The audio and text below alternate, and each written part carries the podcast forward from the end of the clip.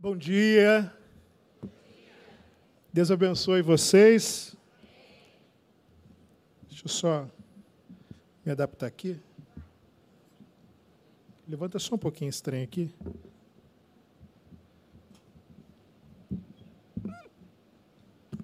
Isso, foi. Se não for para dar trabalho, eu nem venho. Tá ótimo. Obrigado, pastor Davi, demais pastores, meus amigos, minhas amigas, que tem aqui nessa casa, por mais uma vez estar aqui, com a incumbência nobre de ministrar a palavra do Senhor. Dessa vez, com o bracinho aqui paradinho, machucadinho. Eu entrei numa uma ideia de ser fitness, né? Emagreci 35 quilos andando de bicicleta. Quem não falou nada porque está com inveja. E sexta-feira agora, estava cansado de ser magro, falei, vamos jogar no chão, me joguei no chão, caí, machuquei aqui o braço, falei para o pastor Davi, se eu estou assim, imagina o chão. Está lá com a interrupção da prefeitura para reparos. Mas não poderia deixar de estar aqui, é sempre uma alegria estar aqui, e é sempre uma alegria compartilhar a palavra do Senhor, ainda mais num tema tão importante para os nossos dias, e eu quero que você dê toda a atenção à palavra do Senhor, porque é ela que de fato que nos transforma. Amém, irmãos? Quero ler com você mais uma vez o texto que foi sugerido como texto para essa conferência, para esse congresso. Só gostaria que colocasse, se possível, na projeção, na NTLH, nova tradução da linguagem de hoje. Se tiver essa versão, agradeceria por bondade se nós pudéssemos ler nessa versão. Não sei se, se tem lá. Eu, eu deixei o óculos em casa. Não tem, não? Isso é um sim. Estou sem óculos. Isso é um sim ou não? Assim ou não? É sim. Ah, tá lá. Que bom. Eu tenho dois filhos, Helena, de 5 anos, Samuel, de 3 anos. De vez em quando eles somem com as minhas coisas dentro de casa, sumiram com meu óculos. Então, não tem nem como correr atrás deles com o braço machucado. Então, sem óculos e com o braço machucado. A próxima vez que eu vier, eu venho inteiro, para a glória do Senhor. Vamos ler o 6 e o 7. Eu gostaria que todos nós pudéssemos fazer essa leitura juntos, lermos em alto e bom som. Vamos lá? Um, dois, três. Portanto. Gente, vocês me boicotaram aí, hein? Vai, vai. Não vai dar? Já vai dar? Ah, deu. Vamos lá? Um, dois, três. Portanto.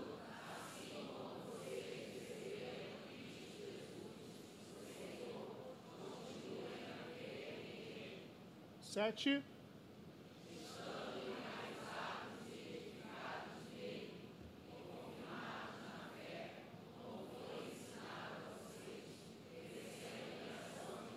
Isso, até aí.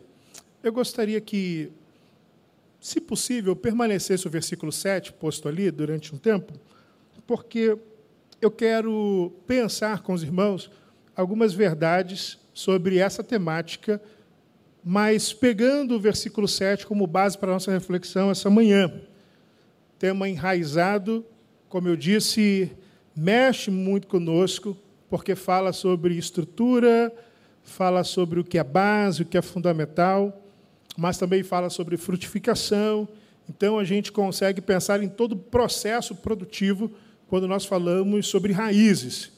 E é interessante que esse tema sempre mexeu muito comigo, e à medida que os anos vão passando, eu vou ficando mais maduro, para não dizer mais velho, e eu estou adquirindo algumas. As pessoas, minha esposa fala que é mania de velho. Eu não concordo com isso, que é ter planta em casa.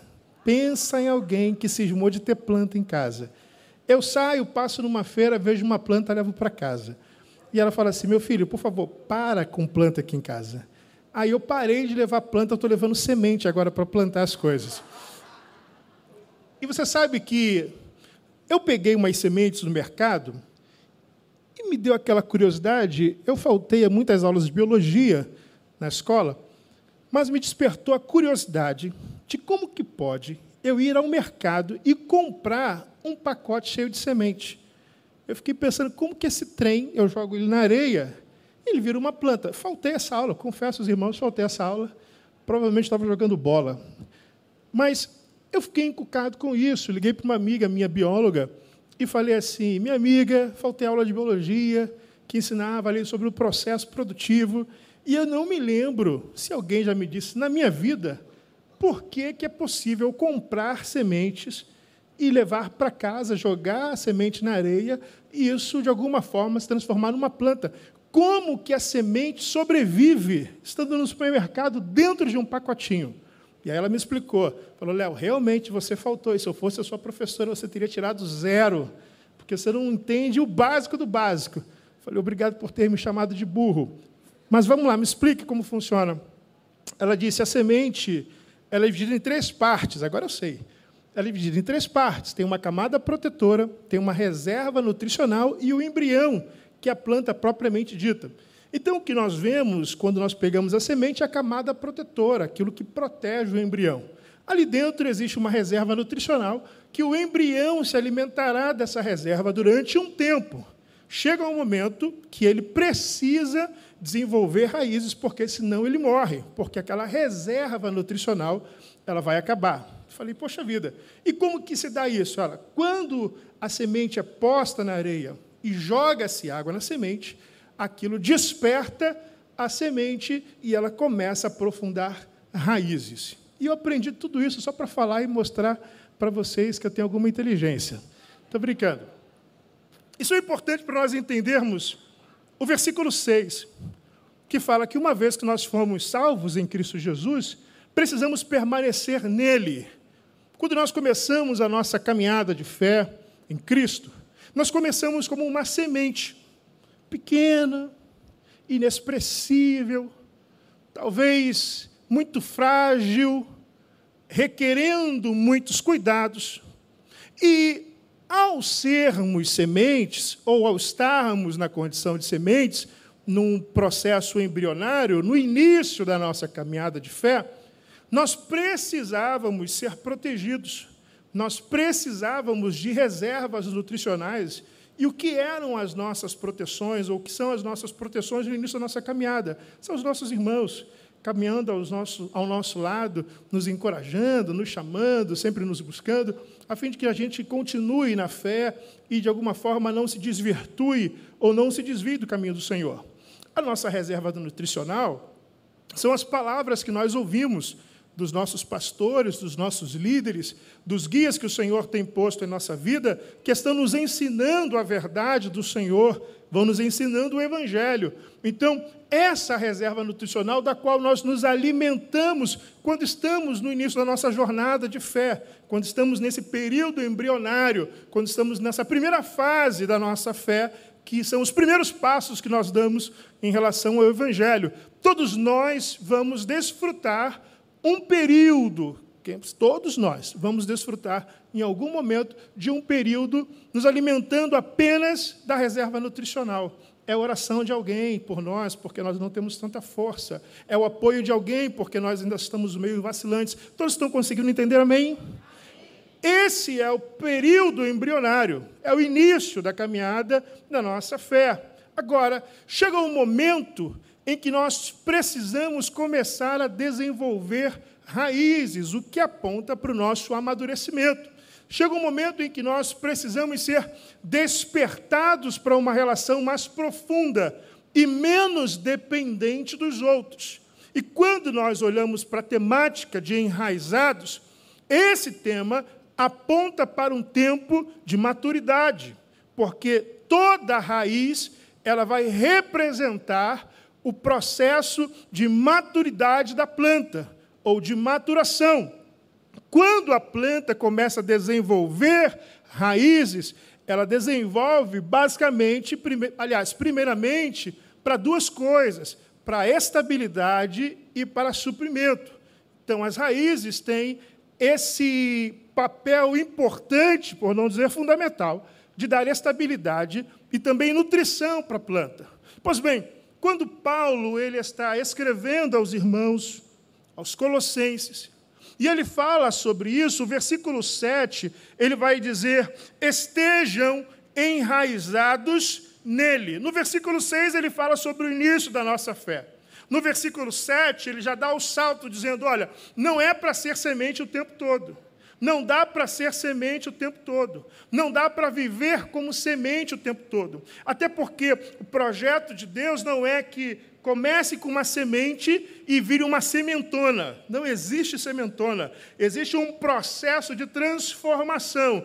A semente sendo transformada, ela não vira uma grande semente. Ela vai viver e vai crescer para se tornar uma grande árvore. Então, esse processo de transição da semente para a árvore é fundamental para que nós estejamos enraizados. Ou seja, nós teremos no início da nossa jornada a proteção, camada protetora, pessoas que estarão ao nosso lado para nos livrar de perigos iminentes, teremos reserva nutricional, a necessidade de ouvirmos de alguém, a necessidade de que alguém nos mande orar, a necessidade de que alguém nos mande ler a Bíblia, a necessidade de alguém orar por nós, a necessidade de alguém nos buscar em casa, mas chega um momento em que Jesus está dizendo, o Senhor está dizendo através das palavras de Paulo, que nós precisamos ser enraizados para que nós possamos ser alimentados a partir da nossa raiz e não mais a partir das reservas nutricionais.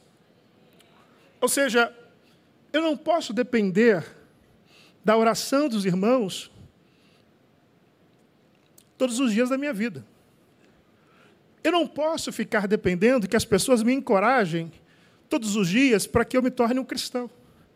Eu não posso viver na dependência de que as pessoas digam para mim que eu tenho que orar, digam para mim que eu tenho que ler a Bíblia. Eu não posso viver esperando que os pastores, os líderes ou quem quer que seja me diga aquilo que eu já sei que preciso fazer, mas eu vou de alguma forma perpetuando a minha forma de semente para continuar com as pessoas me bajulando, me protegendo, me acariciando e tendo paciência comigo. O Paulo está dizendo para os crentes, falando assim: olha, esquece o período embrionário, vocês já passaram dessa fase, está na hora de enraizar. Está na hora de trocar a reserva nutricional pelo alimento que você receberá pelas raízes que você vai desenvolver. Então, meus irmãos, todos nós precisamos passar por esses processos de amadurecimento. Todos nós precisamos, em algum momento da nossa caminhada, da nossa jornada, ser cuidados por alguém, protegidos por alguém, alimentados por alguém. E é fato que, mesmo enquanto árvore, mesmo desenvolvendo raízes, essa proteção e esse cuidado é peculiar, é a identidade da igreja. Então isso continuará, mas não há uma dependência. E é isso, ou seja, ou não será isso que me manterá de pé, porque agora eu já finquei raízes em Cristo. Alguém pode dizer amém? Ele diz então, primeira parte, estejam enraizados nele. Você pode dizer isso? Propósito da raiz: dar estabilidade, equilíbrio e nutrição. Equilíbrio e alimento. Se nós estivermos enraizados no Senhor, a nossa vida passará pela estabilidade que só o Senhor pode dar. Nós teremos uma vida estável, uma vida equilibrada e seremos supridos pelo Senhor de todas as nossas necessidades. Alguém crê nisso? quando eu estava pensando nesse texto, o Senhor me fez pensar em algo que é tão óbvio, mas que talvez a gente não perceba. Você já parou para perceber que ninguém precisa regar uma árvore? Ninguém rega uma árvore. Você encontra pessoas na rua regando árvore? Você encontra regando plantas pequenas, naquele processo meio que de sair ali, as plantas vão crescendo. Mas quando estamos estabelecidos como árvores, carvalhos do Senhor, nós não precisamos mais que as pessoas fiquem nos regando, porque nós receberemos do próprio Deus, que é a nossa base, que é o nosso fundamento, aquilo que nós precisamos para nos manter de pé e aquilo que nós precisamos para continuar caminhando. Alguém pode glorificá-lo esta manhã? Quando eu estou enraizado, ou seja, fundamentado, eu não preciso mais desta rega, eu não preciso mais desse cuidado paliativo, eu não preciso mais, eu não tenho mais essa dependência desses cuidados que seriam os primeiros cuidados da fé.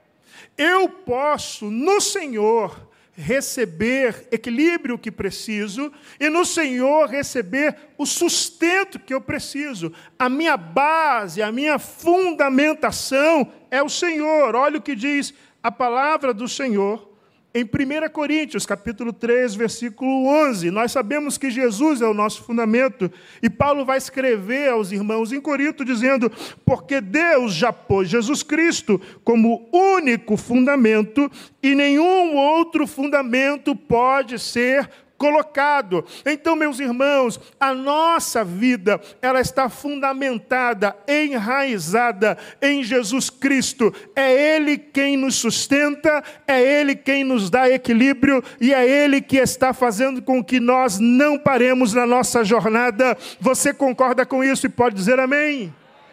O seu sustento é o Senhor. Filipenses capítulo 4, versículo 19, Paulo vai dizer: O meu Deus, segundo as suas riquezas em Cristo, suprirá todas as vossas necessidades. Se você tem alguma necessidade, eu quero que você descanse o seu coração, porque Deus irá suprir todas as suas necessidades. Só um parêntese. Existe diferença entre necessidade e desejo, tá? Um amém muito tímido existe diferença entre necessidade e desejo. Eu descobri isso de uma forma muito dura, numa resposta de oração que eu estava fazendo ao Senhor. Eu falava, Senhor, eu preciso que o Senhor supra as minhas necessidades. E apresentando uma série de necessidades. Deus falou assim: não, você não está apresentando necessidades, você está apresentando expectativa. E ele falou comigo de uma forma muito carinhosa, dizendo: Eu não tenho compromisso com as suas expectativas, eu tenho compromisso com as suas necessidades.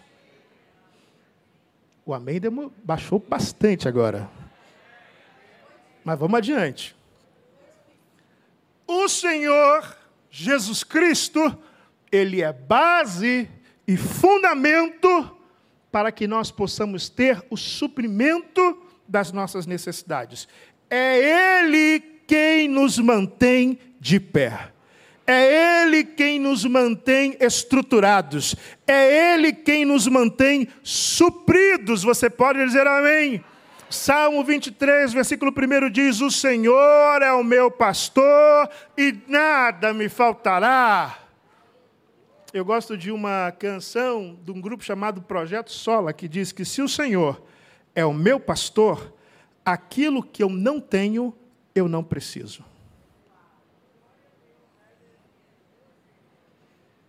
Está difícil hoje, né? Vai dar certo. Se o Senhor é o meu pastor, aquilo que eu não tenho, eu não preciso. Essa é a dependência total que nós, enquanto discípulos e ovelhas, precisamos manifestar na nossa relação com Cristo. Saber que se eu não tenho, é porque o meu pastor entendeu que eu não preciso daquilo nesse momento. Porque se eu precisar, existe uma promessa de que as minhas necessidades serão supridas. No momento em que isso se tornar uma necessidade, tenha certeza que o Senhor será o seu provedor e você não terá falta de absolutamente nada. Você pode louvá-lo esta manhã. Segundo, versículo 7 continua dizendo: construa a sua vida sobre ele e se tornem mais fortes na fé. Construam a sua vida sobre ele e se tornem mais fortes na fé. Devemos construir a nossa casa sobre a rocha, conforme a metáfora que Jesus faz que está descrita em Lucas capítulo 6, versículos 47 e 48, eu leio.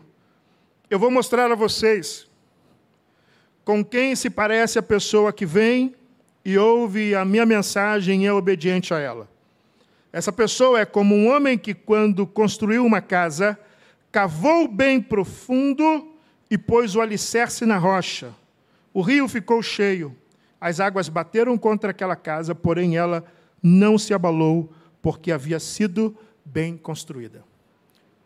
Jesus faz uma pergunta aos seus ouvintes, dizendo: Por que vocês me chamam Senhor e não fazem aquilo que eu vos mando? E aí ele vai dizer o que nós acabamos de ler. Eu vou dizer para vocês como que eu enxergo alguém que ouve as minhas palavras e pratica as palavras que eu digo. É como um homem que construiu a sua casa sobre a rocha. Mas a impressão que dá, se nós lemos esse mesmo relato em os outros evangelhos, é que esse homem viu uma pedra, subiu na pedra e começou a construir a casa. Mas Lucas vai dizer que o processo de construção não foi a partir de uma pedra que se achou, mas foi a partir de uma rocha que se buscou. Então ele chega no lugar e ele começa a cavar profundamente, o que requer muito esforço, muita dedicação, até que ele encontra a rocha e lá ele firma os seus alicerces. Então, esse texto diz para a gente que praticar a palavra do Senhor requer esforço. Diga amém. Voltando ao que nós já dissemos no início, todos nós sabemos que temos que ler a Bíblia, todos nós sabemos que devemos orar, todos nós sabemos que devemos jejuar porque o noivo não está mais conosco. Amém? Todos nós sabemos. Disciplinas espirituais básicas: compartilhar, ofertar, congregar. Disciplinas espirituais básicas. Isso aí é uma questão que nenhum cristão discute. Isso é essencial à vida da igreja. Agora, para que nós possamos praticar essas coisas, nós precisamos nos esforçar. E eu não sei se a nossa geração é a geração do esforço. Eu estou pensando ainda, não sei se a nossa geração é a geração do esforço. Não vou pedir para ninguém responder, para ninguém constranger o outro amigo que está do lado. Mas eu não sei se nós poderíamos ser reconhecidos como uma geração do esforço. Talvez sim, por alguns, talvez não por outros. Mas fato é que não há como se encontrar fundamentação em Cristo sem nos esforçarmos. Não há como praticarmos a palavra sem nos esforçarmos. Não há como enraizarmos ou não há como lançarmos alicerces sobre a rocha sem nos esforçarmos. E aí, por esforço, eu aponto para a questão da prioridade. O que é prioritário para a gente? De que forma nós organizamos a nossa vida?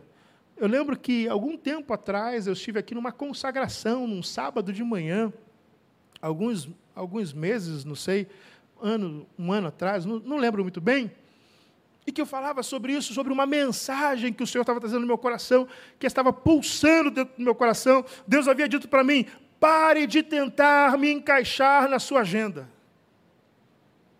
Como que você encaixa alguém que é eterno numa agenda cronológica ou cronometrada? Não tem como encaixar a eternidade no Cronos. Não tem como nós encaixarmos a nossa relação com Deus dentro das nossas relações com as nossas atividades ou responsabilidades. Por isso que Jesus diz em Mateus capítulo 6 que nós devemos priorizar o reino de Deus e a sua justiça. E nesse período em que Deus falava isso comigo, ele foi muito enfático comigo, dizendo: se eu não estou mexendo na sua agenda, significa que eu não estou mexendo na sua vida.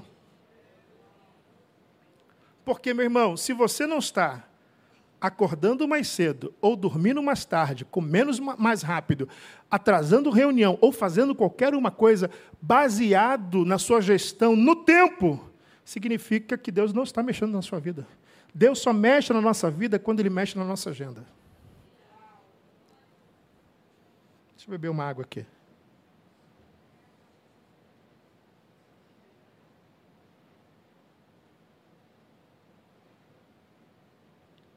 Cadê os jovens adolescentes?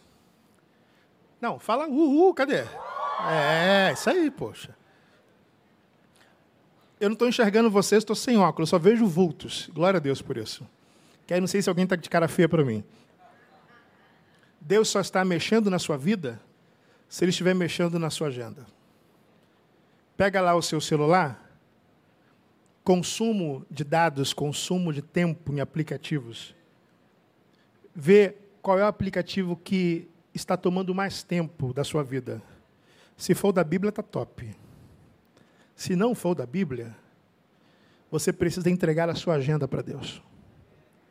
Papais e mamães que estão aqui também. Estão falando assim, é isso aí, fala, pastor. É para vocês também. Se Deus não está mexendo na sua agenda, Deus não está mexendo na sua vida. Se você não está entregando o seu tempo para Deus, se você está tentando encaixar Deus na sua gestão no tempo, você está completamente equivocado achando que alguma coisa está mudando na sua vida. Sua vida não está mudando. Quinta-feira, eu estava num grupo caseiro na minha casa, um grupo que eu tenho lá. Eu dizia que a nossa frequência tem que estar aberta o tempo todo para Deus interromper a nossa rotina quando Ele quiser. Eu posso estar no meio de uma atividade, no meio de uma reunião. Se o Senhor quiser me tocar no meio de uma reunião, Ele pode me tocar. Se o Senhor quiser me tocar enquanto eu dirijo, Ele vai cuidar com seus anjos para que eu não bata. Se o Senhor quiser me tocar, seja no transporte público, seja na fila do banco, seja esperando as crianças saírem da escola, o Senhor precisa ter uma frequência aberta para que eu possa ouvi-lo, para que eu possa entender e para que eu seja tocado por Ele. E eu disse: se eu for tocado pelo Senhor, isso arrancar lágrimas de mim, não importa a minha reputação. Se alguém perguntar, está tudo bem? Eu vou responder: está tudo bem. Eu estou chorando, mas não é de tristeza, é de alegria, porque estou sentindo a presença do meu Deus. Para que eu tenha uma vida fundamentada na rocha, eu preciso me esforçar. Não há como ser enraizado sem esforço. Não há como ser alicerçado sem esforço. Alguém entende isso? Diga amém. Terceiro, ele vai dizer como foi ensinado a vocês. Cristãos enraizados não negociam os valores e princípios recebidos. Se você for enraizado, você não negocia nem princípio nem valor. Não importa o dano. Não importa o dano. Meus irmãos, é inevitável que em algum momento esse tempo pode ser que ele esteja se avizinhando aqui no Brasil, ou que leve mais algum tempo, mas independente da extrema perseguição que se faz aos cristãos, é inevitável que, se nós colocarmos como uma pauta da nossa vida, vivermos o Evangelho de Jesus Cristo, nós vamos entrar em rota de colisão nas relações que nós temos com as pessoas. É inevitável. E aí você vai ter que escolher entre ser popular ou ser um profeta de Deus. Não tem como ser profeta e ser popular. Não tem como você seguir o evangelho do Senhor Jesus Cristo, da forma simples como ele está posto nas Escrituras, e você não entrar em rota de colisão com alguém. Não tem como. Não tem como você não bater de frente, não é com o pecador, mas com o pecado. Eu sempre digo na nossa igreja que Jesus, ele não trata os pecadores como os pecadores tratam os pecadores. Entendeu, sim ou não? Jesus não trata os pecadores como os pecadores tratam os pecadores. Jesus não nos trata como nós nos tratamos.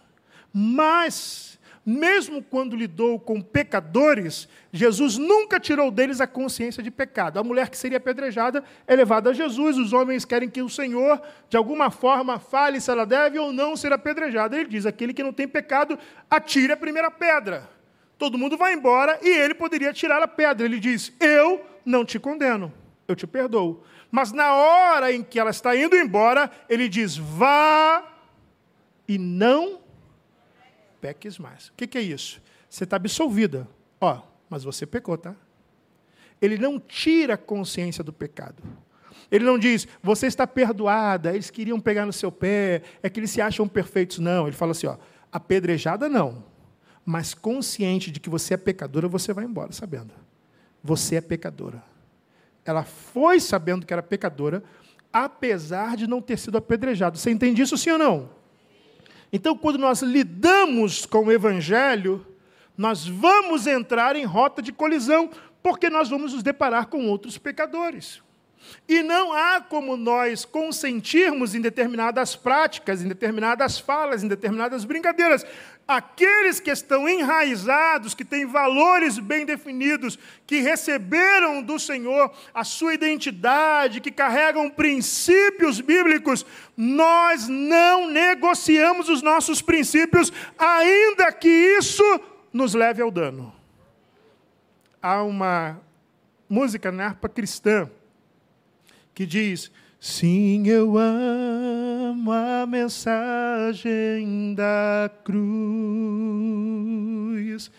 até morrer eu a vou proclamar. Levarei eu também minha cruz até por uma coroa trocar. Eu vou carregar essa mensagem até a morte. Seja a morte pelo fim dos meus dias, na velhice dos dias, ou uma morte imposta por não negar a mensagem da cruz. Aqueles que, de fato, estão enraizados, não negociam seus valores para serem aplaudidos ou aceitos por grupos ou por pessoas. Nós não podemos negociar os princípios que carregamos. É o que Paulo está dizendo, como foi ensinado a vocês. Como que nós aprendemos, meus irmãos? Quando nós lemos Atos dos Apóstolos, o que nós percebemos na vida dos discípulos, na vida dos apóstolos, como que nós recebemos a doutrina dos apóstolos? Como que nós avaliamos a doutrina dos apóstolos? O que nós de fato estamos absorvendo da doutrina dos apóstolos? Nós não podemos abrir mão disso.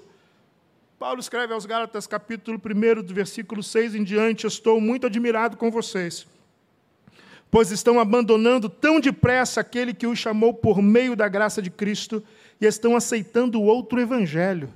Na verdade, não existe outro evangelho. Porém, eu falo assim porque há algumas pessoas que estão perturbando vocês, querendo mudar o evangelho de Cristo. Mas se alguém, mesmo que sejamos nós, ou um anjo do céu, anunciar a vocês um evangelho diferente daquele que temos anunciado, que seja amaldiçoado, pois já dissemos antes e repetimos: se alguém anunciar um evangelho diferente da que vocês aceitaram, que essa pessoa seja amaldiçoada. Por acaso eu procuro a aprovação das pessoas? Não. O que eu quero é a aprovação de Deus. Será que agora estou querendo agradar as pessoas? Se tivesse, eu não seria servo de Cristo. Será que a gente está querendo agradar as pessoas? Usando eufemismos agora, tentando de alguma forma abrandar a mensagem. As pessoas hoje em dia chamam um pecado de fraqueza. Não, é uma fraqueza que eu tenho. Qual é a fraqueza, irmão? Ah, pastor, a minha fraqueza é que eu minto. Não, isso não é fraqueza, isso é pecado. Não, pastor, que eu estou com um problema. Problema, qual é o seu problema, irmão? Ah, eu estou com uma relação extraconjugal. Não, isso não é um problema, isso é um pecado. As pessoas chamam um pecado de defeito. Pastor, tem um defeito. Qual o defeito? Ah, eu desvio um dinheiro da empresa. Meu irmão, isso não é defeito, isso é pecado e crime. As pessoas estão tentando tirar as palavras mais pesadas da Bíblia, porque, pastor, se eu falar também assim, o YouTube vai derrubar minha transmissão, que derrube. Mas se alguém pregar a cada um de nós um outro evangelho para ser aceito pelas pessoas. Paulo está dizendo aos Gálatas: Eu agora estou preocupado em ser aceito pelas pessoas. Ele mesmo responde: Não, porque se eu estivesse preocupado com a aceitação das pessoas, eu não seria um servo de Jesus Cristo. Servos de Jesus Cristo, aqueles que estão enraizados nele, não estão preocupados com a opinião pública, eles têm no seu coração a primícia, a prioridade, urgência de pregar o Evangelho de Jesus a toda criatura, para que aquele que crer e for batizado seja salvo. Nós não queremos ser aceitos. Nós queremos que as pessoas aceitem a Jesus Cristo como seu único suficiente Salvador. Por último, deem graças sempre e deem sempre graças a Deus. Cristãos enraizados sabem que a gratidão é a vontade de Deus. 1 Tessalonicenses, capítulo 5, versículo 18 diz: Sejam agradecidos a Deus em todas as ocasiões. Isso é o que Deus quer de vocês por estarem unidos com Cristo Jesus. A gratidão tem que fazer parte da nossa vida. A gente tem que agradecer ao Senhor por todas as coisas, irmãos. Aquelas coisas que nós entendemos e as coisas que ainda são incompreensíveis para a gente. Os caminhos que nós conseguimos captar e aqueles caminhos que nós não conseguimos decifrar. Nós precisamos ter a nossa vida em eterna gratidão ao Senhor. Pessoas que são gratas ao Senhor frutificam. Pessoas que são gratas ao Senhor louvam ao Senhor com as suas vidas. Pessoas agradecidas ao Senhor doam a sua vida voluntariamente para como nós cantamos aqui, para que nós possamos ser gastos e nos deixarmos ser gastados pelo Senhor. Eu penso na multiplicação dos pães, quando Jesus pega os cinco pães e dois peixes que os discípulos disseram que não era nada. Ele pega os cinco pães e dois peixes, ele levanta para os céus e agradece ao Senhor, dá graças ao Senhor. Depois ele devolve os mesmos cinco pães e dois peixes. Ele devolve nas mãos dos discípulos e a multiplicação começa. Qual a lição que eu tiro disso? Que a gratidão é a mãe da multiplicação. Se você não é uma pessoa grata, você não verá o Senhor multiplicando nada na sua vida. Você vai viver sempre na mesma condição e sempre achando que aquilo que você tem é nada. Quando você não reconhece o que você tem, você não consegue ser grato ao Senhor. Quando você reclama das coisas que você tem, do CEP onde você mora, do sofá, da TV, sabe aquela pessoa como um desenho da minha geração, Lip e Hard, que dizia: ó vida, ó céus, ó tem gente velha, glória a Deus. Quem não sabe, dá um Google, não sabe o que é bom. Sabe aquelas pessoas que, toda vez que você vai conversar, não sai da conversa sem contar um problema. Não sai da conversa sem contar uma derrota. Não sai da conversa sem dizer alguma coisa que esteja associada à desesperança. Agora, como é bom quando você encontra com alguém que não sai da conversa sem edificar a sua vida com uma palavra de fé, dizendo: Eu estou passando isso, mas como Deus já me livrou de tantas outras coisas, eu tenho certeza que Ele vai me livrar de mais essa. Pessoas que são gratas, elas sabem que pertencem ao Senhor e que Deus, o próprio Deus, está cuidando de suas vidas. Pessoas enraizadas então vivem uma vida em completa gratidão ao Senhor.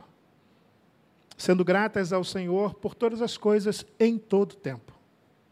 Agradecendo pelo muito, agradecendo pelo pouco, mas principalmente agradecendo por contar com a presença dEle. Que nós possamos, esta manhã, meus irmãos, entender esse desafio do versículo 7 proposto no tema dessa conferência. Que nós todos precisamos criarmos raízes, deixar essa dependência. Ah, mas não me ligaram. Ah, mas ninguém falou que tinha que orar. Ah, mas ninguém disse que era para ajudar. Irmão, você já passou dessa fase. Diga amém. Você já passou dessa fase. De alguém ter que dizer para você orar. De alguém ter que dizer para você, meu irmão, lê a Bíblia toda. Irmão, já passou dessa fase, em nome de Jesus. Você já passou disso. Isso era quando era semente. Para aqueles que são novos convertidos, amém. Você vai continuar recebendo ligação, ninguém vai te abandonar, ninguém solta a mão de ninguém. Agora, você que já está caminhando na fé, raízes. Não é mais reserva nutricional. Você se alimenta por raízes. E como que eu estabeleço as minhas raízes, pastor? me esforçando para encontrar a rocha, me esforçando para ter encontro com o Senhor, me esforçando para manter a minha relação com Ele. Não importa se eu vou dormir mais tarde, se eu vou acordar mais cedo, se eu vou comer mais rápido, porque o Senhor vai mexer na minha agenda. E quando Ele estiver mexendo na minha agenda, eu sei que Ele está mexendo na minha vida. Terceiro, eu não vou abandonar os princípios que eu recebi. Como Jeremias diz, se coloque ao caminho e perguntai sobre as veredas antigas. Meus irmãos, ninguém tem que inventar a roda. Agora, em 2023, que de inventar o que é adoração? Agora. Em 2023. Agora, em 2023, que a gente sabe o que é unção. Agora que a gente sabe o que é avivamento. Irmão, ninguém inventa a roda. Há dois mil anos atrás, o fogo foi posto em Jerusalém, o Espírito Santo foi derramado sobre todos nós, e nós somos fruto desse investimento de Deus por intermédio do Espírito Santo. Diga amém por isso. Então nós não negociamos para sermos aceitos pelas pessoas. Nós mantemos a nossa identidade para que as pessoas aceitem a Jesus e somos gratos. Pelo muito ou pelo pouco, desde que seja com Cristo Jesus. Que Deus abençoe a todos em nome de Jesus.